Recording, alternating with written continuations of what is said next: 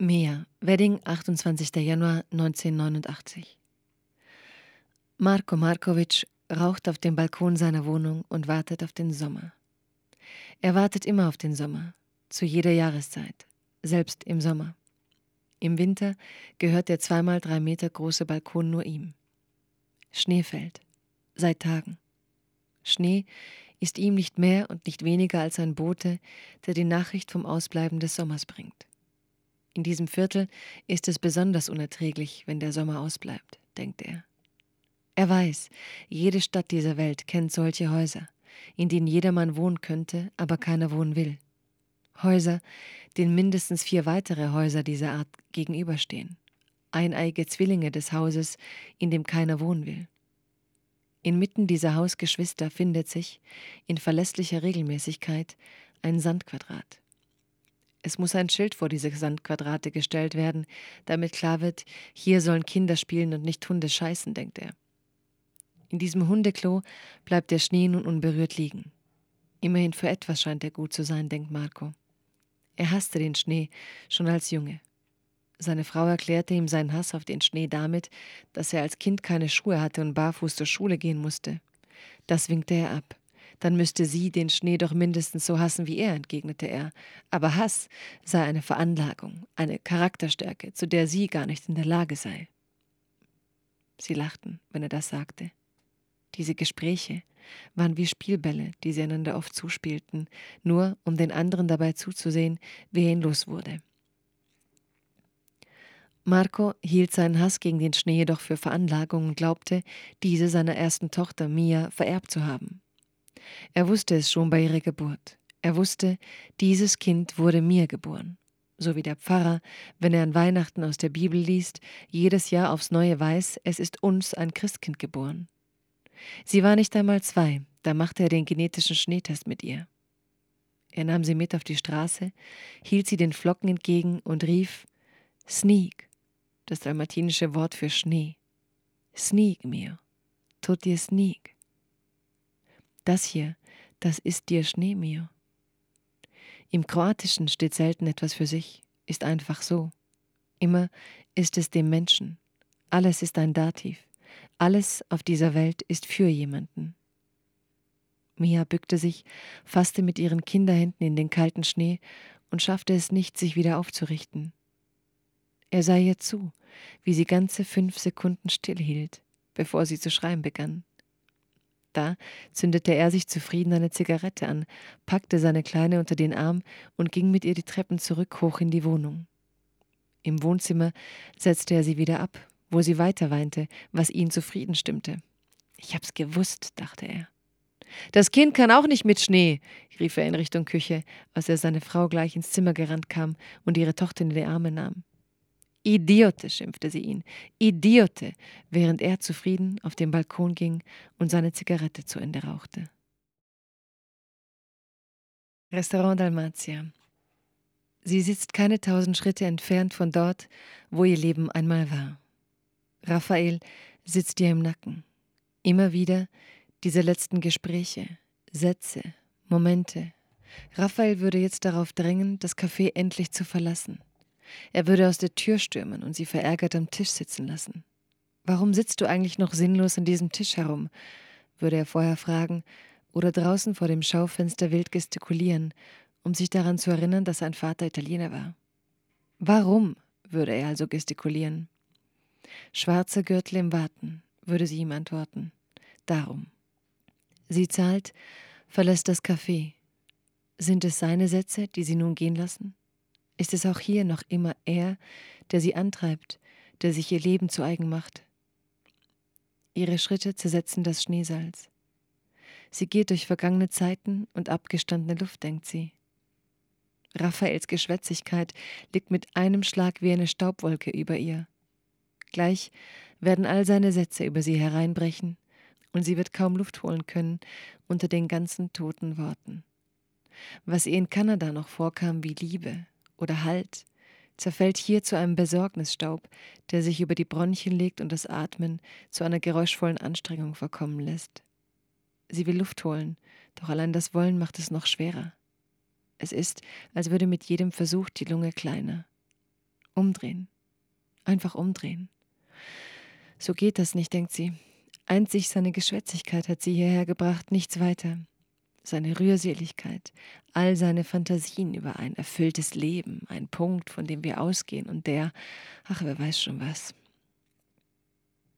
Sie ist drauf und dran umzudrehen, als Touristin durch die Straßen zu gehen, den Blick nicht rückwärts gewandt, bis ihr ein altes Fahrrad am Straßenrand auffällt, darauf an der Fahrradstange befestigt ein weißes Werbeschild. Mit schwarzem Edding hatte da einer geschrieben, Mittagstisch inklusive kleinem Getränk 8 Euro. Und sie weiß genau, wer einer ist. Oder besser eine. Die Idee mit dem Fahrrad ist älter als sie selbst. Ich will da vorne ein altes Fahrrad hinstellen, so eins mit einem Angebot, hatte Sora immer gesagt und es nie getan. Mia will umdrehen, auf der Stelle zurück. Doch sie folgt dem Pfeil auf diesem Schild. Sie hat alles erwartet, wirklich alles, aber nicht das. Eine Art stillgelegten Bahnhof hatte sie erwartet oder sonst etwas, das an gestern erinnert und menschenleer ist. Kaum steht sie vor dem Gebäude, spielt ihr Gedächtnis die alten Bilder ein, die alten Farben und Gerüche. Sommertage, weiße Plastikgartenstühle, blaue Plastiktischdecken, immer alles pflegeleicht, praktisch, beständig. Nirgends Sinn für die Oberfläche. Während sie so vor dem Haus steht, zur Eingangstür blickt, erwärmt sich die Luft, die alten Sommer umfassen sie. Sie hört Sora, wie damals, aus dem Restaurant rufen. Wo bleibst du denn? Beeil dich, dein Essen steht schon da, du alte Hündin. Mia schüttelt den Kopf. Die Sommerluft ihrer Erinnerung verflüchtigt sich und sie friert wieder. Sie geht auf die Tür zu, über der noch immer Restaurant Dalmatia steht, blickt durch die Scheiben hindurch. Es wuchert, überall grün. Sie zieht an der Tür. Offen. Schnell drückt mir die Tür wieder zu, holt Luft, die warme Sommerluft ihrer Erinnerung. So, mit dieser Luft in der Lunge, tritt sie ein. Ein lauter Schrei ertönt.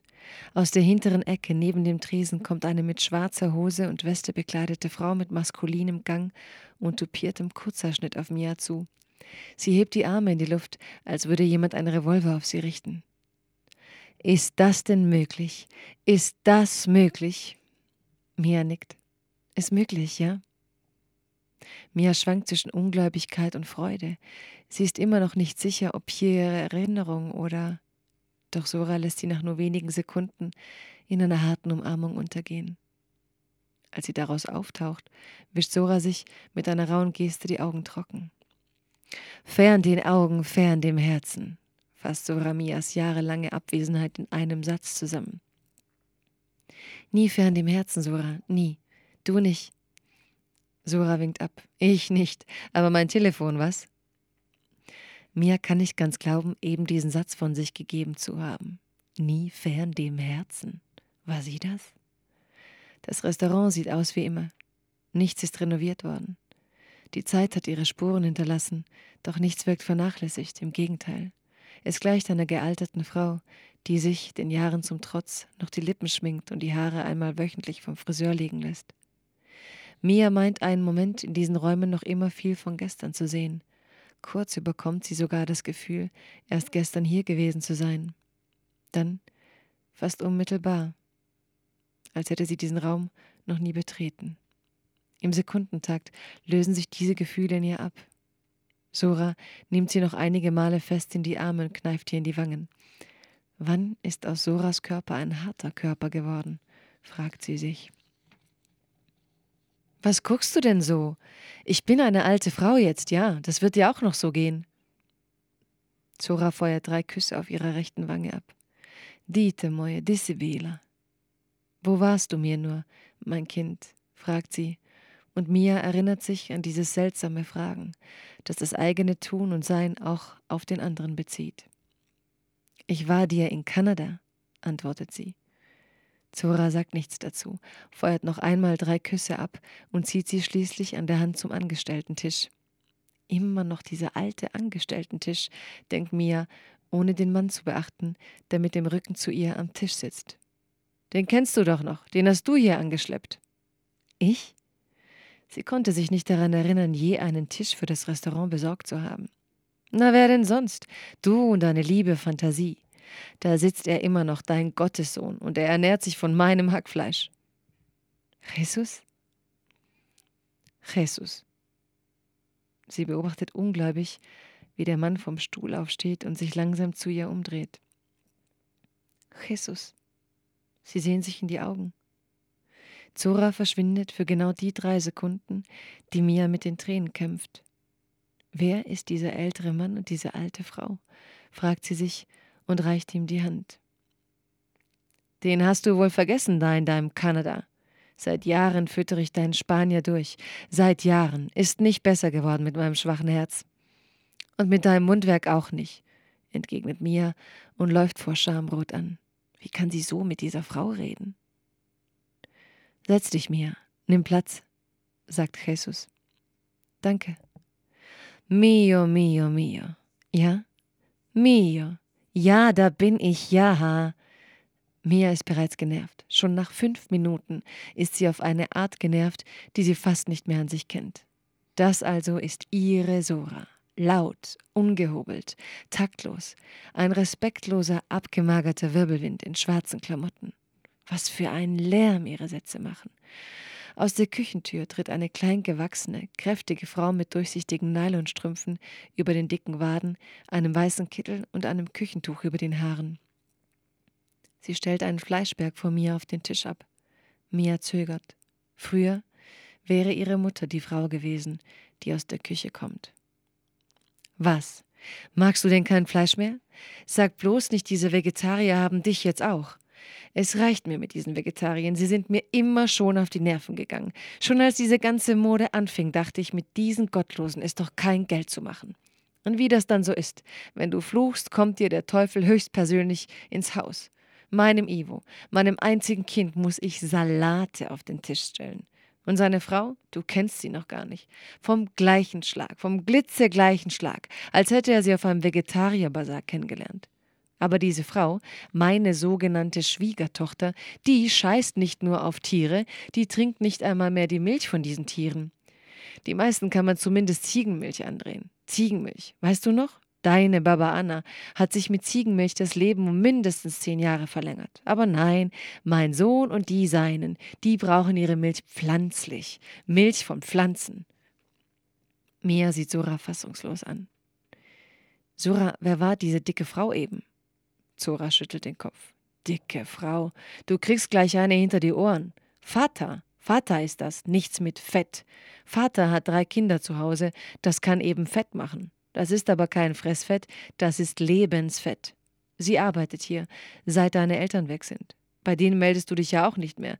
Nur das Nötigste. Weihnachten, Ostern, Namenstag. Als hätten die dich auf der Straße aufgelesen. So tust du da drüben in deinem Amerika. Genau so tust du, Mio. So eine Schande, Mio. Kanada, Zora. Kanada. Zora verzerrt ihr Gesicht zu einem Leitspektakel und wirkt von einer Sekunde auf die andere gewollte 15 Jahre älter.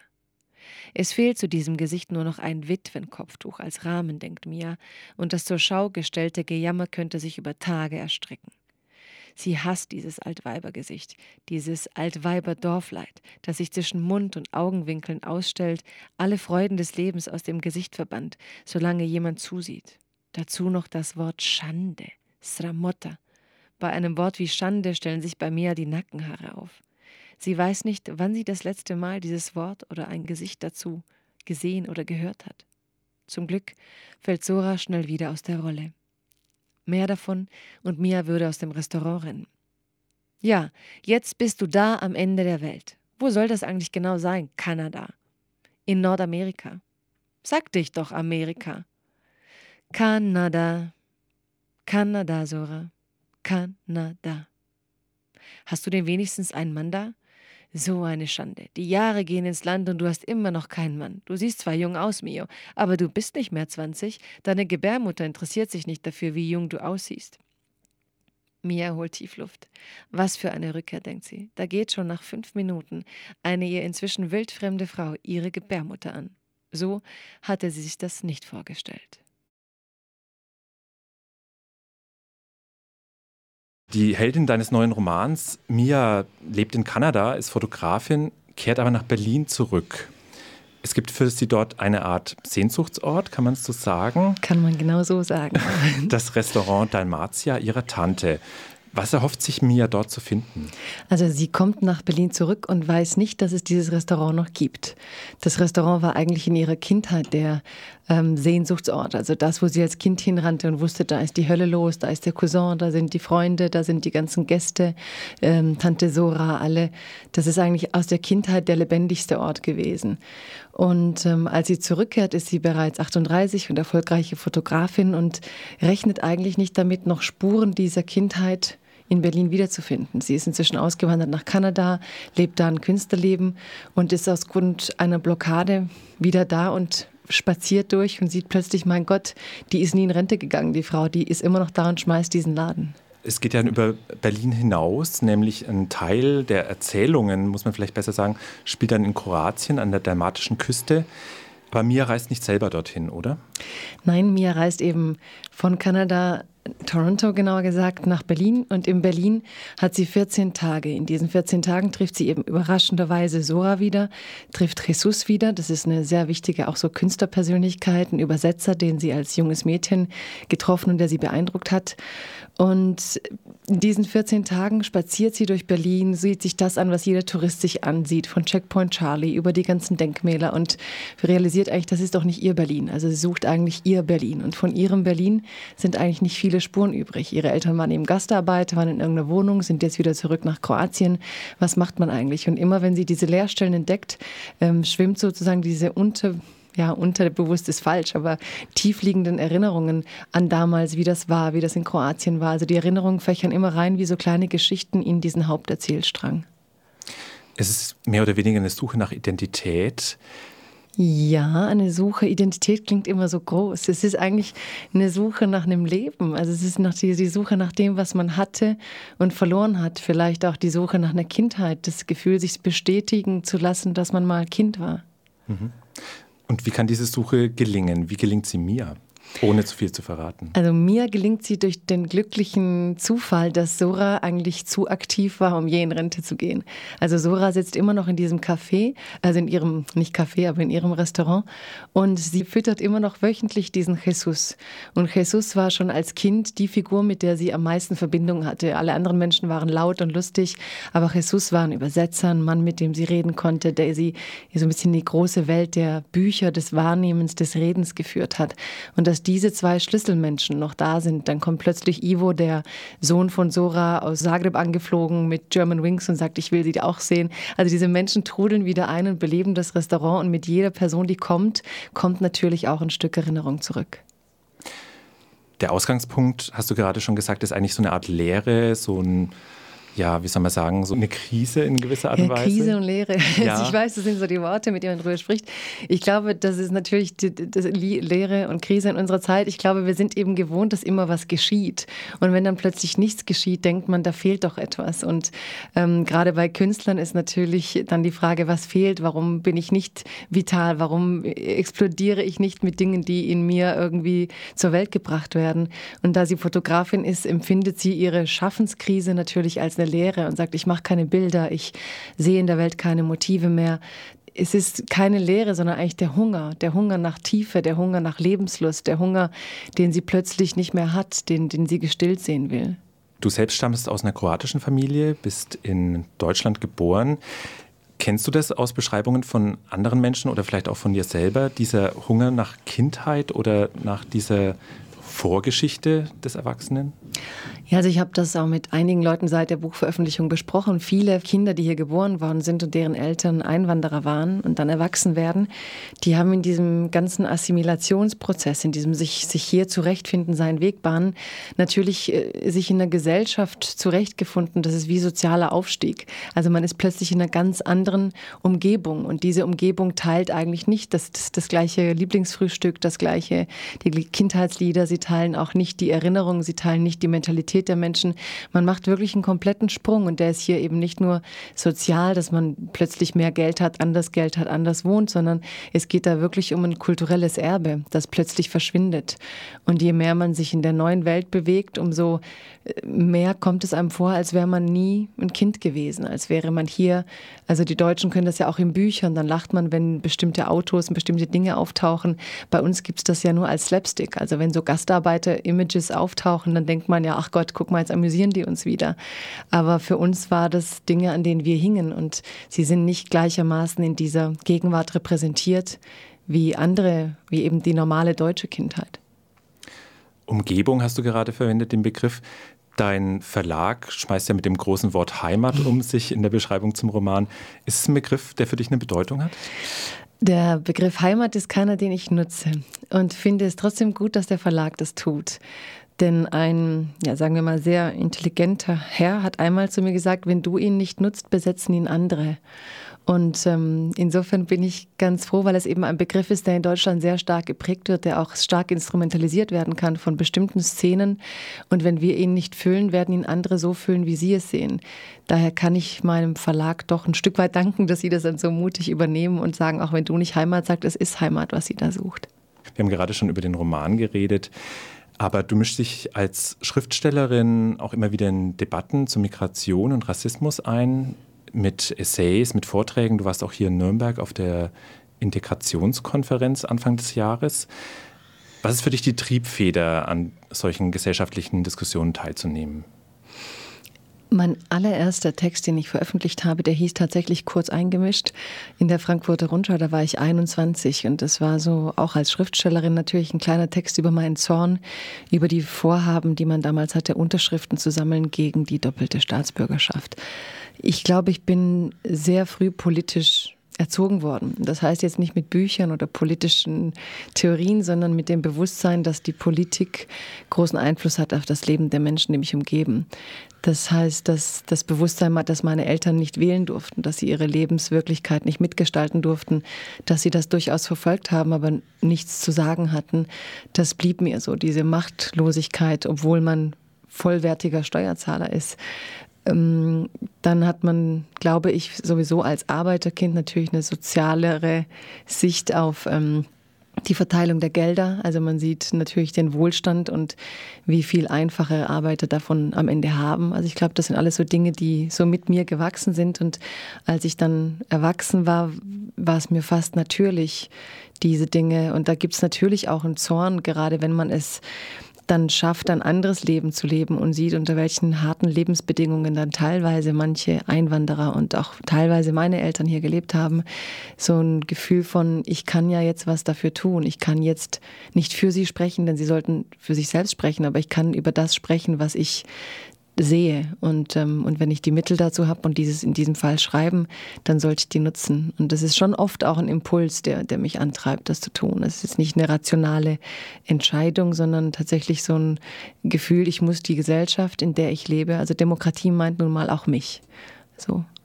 Du bist auch Leiterin des interkulturellen Zentrums in Heidelberg. Das befindet sich gerade in Gründung. Welche Rolle spielt denn für diese Arbeit die Schriftstellerei? Ich glaube, dass ich so ein Zentrum niemals auf die Art gründen und leiten könnte, wenn ich nicht Schriftstellerin wäre. Ich glaube, als Schriftsteller hat man tatsächlich eine Freiheit. Also weil ich letztlich 15 Jahre nicht in Dienstverhältnissen gelebt habe zum Beispiel. Man hat eine Freiheit als Mensch, als Beurteilender, als jemand, der Programme erdenkt, die man sich in 15 Jahren erkämpft hat und man positioniert sich von einem anderen Standpunkt heraus. Man riskiert vielleicht auch mehr. Man ist nicht so in gewohnten Strukturen der Verwaltung, der Bürokratie. Also ich habe das Gefühl, dass das mir eine große Freiheit schenkt und auf der anderen Ebene eine Empathiefähigkeit. Also Schriftsteller sind nun mal in der Lage, durch Fantasie in andere Figuren zu steigen und das hilft in dem Fall auch. Also das heißt nicht, dass ich alles in die Leute hineinfantasiere, aber ich bin in der Lage ähm, zu verstehen, was, was sie bewegt und in welche Projekte ich das vielleicht ummünzen kann. Welche Art von Arbeit wird das interkulturelle Zentrum in Heidelberg wahrnehmen? Also ich möchte jenseits dieses, was man eben grundsätzlich tut, ein Booking, dass man Lesungen macht und Bands und dass man sozusagen einfach dafür sorgt, dass das kulturelle Angebot in der Stadt vielfältig ist. Davon haben wir auch schon sehr viel in Heidelberg.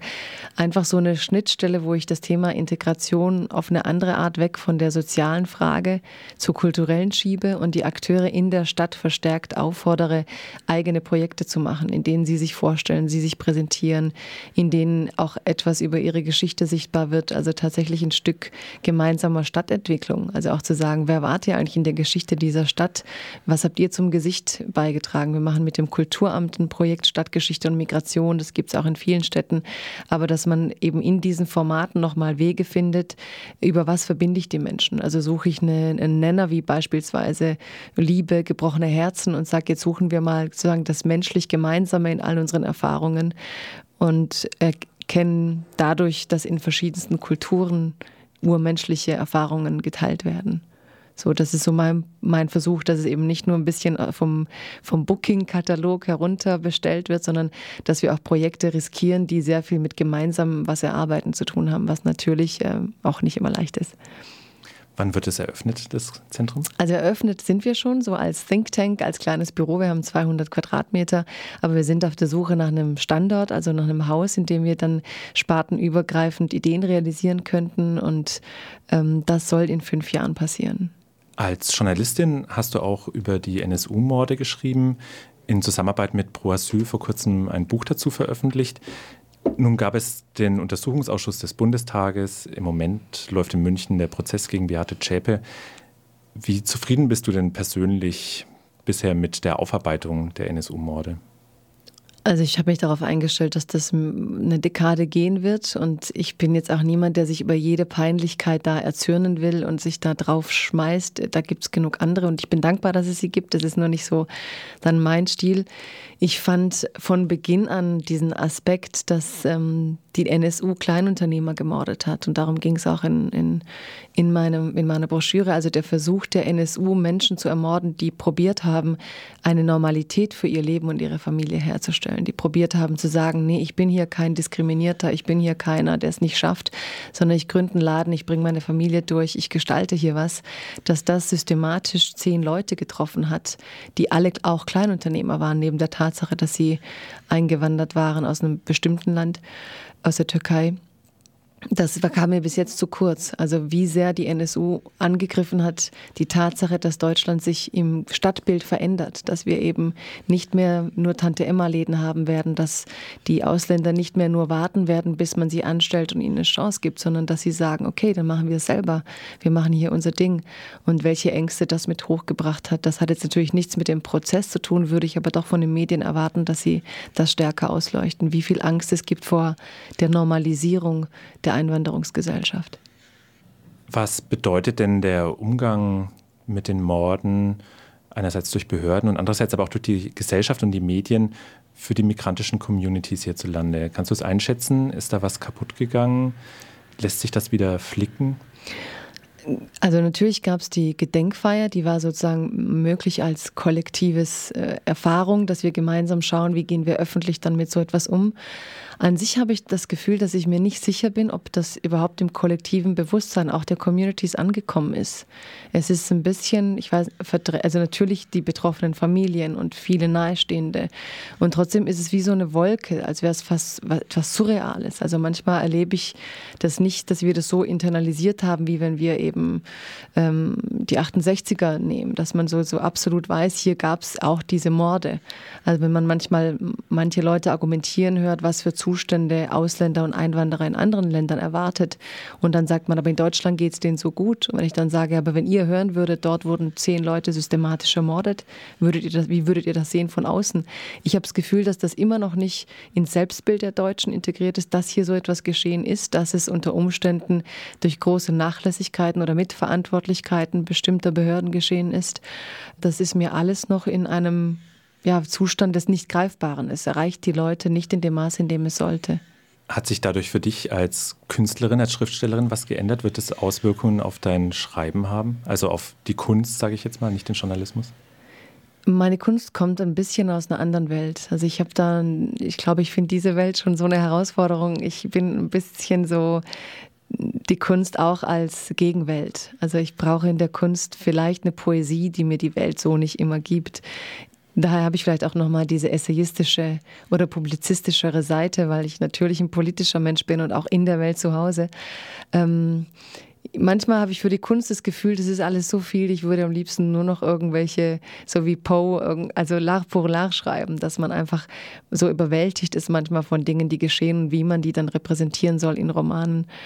Andererseits glaube ich, dass es mich immer wieder in die Pflicht nimmt oder immer wieder, so wie auch jetzt mit diesem Roman, zu sagen, ich möchte einen Beitrag leisten, dass sich das Bewusstsein normalisiert, dass Deutschland inzwischen ein Land ist mit vielen Menschen aus vielen Ländern, die Deutschland sind und die Deutschland gestalten.